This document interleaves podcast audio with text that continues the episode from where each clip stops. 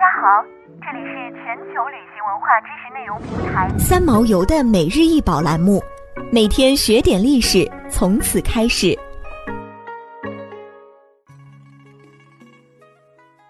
每天学点历史，从每日一宝开始。今天给大家介绍的是青珐琅彩锦鸡花卉蒜头瓶，瓶高十八点六厘米，直径为十点五厘米，重四百二十克，白底绘花鸟。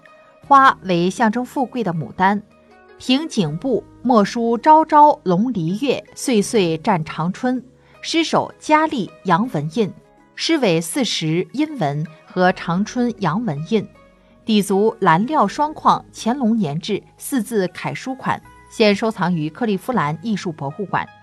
在陶瓷器众多经典的造型中，蒜头瓶独具一格，为历代帝王所喜爱。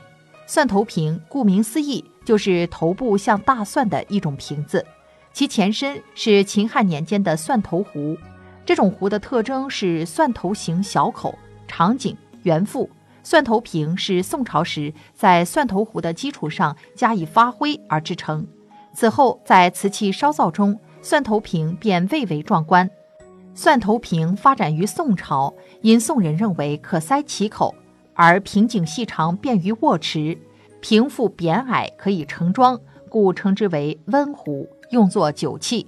古人爱饮酒，因此酒器也在逐渐创新和发展。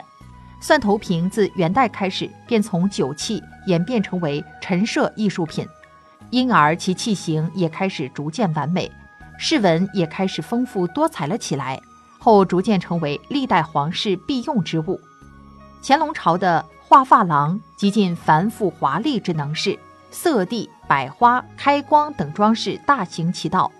为了表达万国来朝的中土大国的气象，欧洲风格的内容也进入到乾隆朝的画珐琅之中。